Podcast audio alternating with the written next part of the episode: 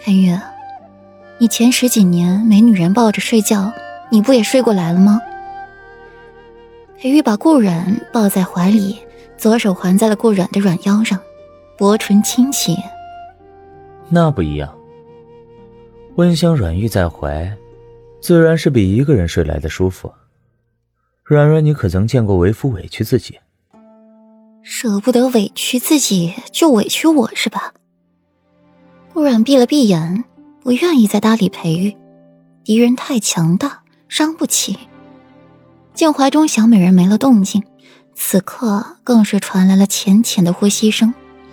黑夜中，美玉眸中墨色淡去，又复了清明。闭上眼睛，自娶妻以来。裴玉都是与顾软交颈而过，似乎唯有如此，才觉得自己攥紧了顾软这根风筝线。飞得再远，再看不清又如何？这根线在自己手里攥着，没断，他就能把顾然拉回来。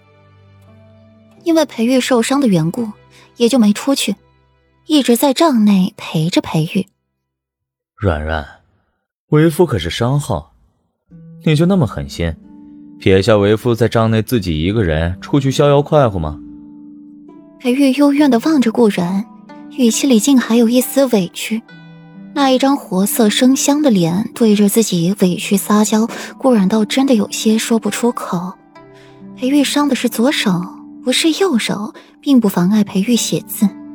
顾然则单手托着腮给裴玉磨墨，不愧是裴世子。抄书都抄得那么好看，金贵优雅，字如其人，端正清雅。你抄《金刚经》做什么？顾然身子微斜，看到裴玉抄书的内容，不免诧异。软软，回平城后，你不是要去还愿吗？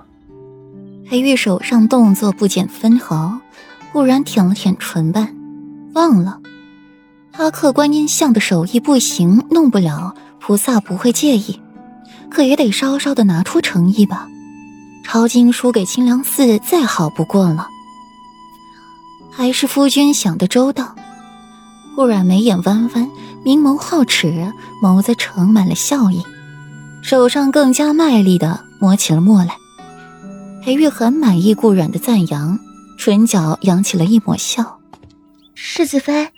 四殿下和长安公主来了，温婉这话传进了顾阮的耳朵里，原本温和的眸子瞬间凌厉起来，厉声道：“拦着，不许进！”裴玉还保持着抄书的动作，手中的笔却被顾阮抽走，墨汁溅满了自己身上的软袍。裴玉眸光微闪，看了看手脚利落的顾阮，不解他要做什么。直到看到了顾软抱着一袭月牙白的衣袍过来，唇角微抽，至于吗？快换上！顾然拉着裴玉站起，利落的给裴玉换衣。裴玉好伺候的紧，让干嘛干嘛。软软，为夫刚才那套衣服是有什么问题吗？裴玉墨眸温和。裴玉因闲在帐中休息，穿衣也没有那么严谨。只穿了一件白色软袍在身上，领口微开，露出了精巧的锁骨，还隐隐可见美人底色。微动作一番，就可以看见裴玉坚实的胸膛。开始顾软是没有意见的，在自家帐中看自家夫君，想如何看便如何看。这一下来了人，还是来了一位美人，顾软就不能淡定了。不管如何，裴玉都是自己的夫君，万不能叫别人占了便宜去。好友也不行。没有问题吗？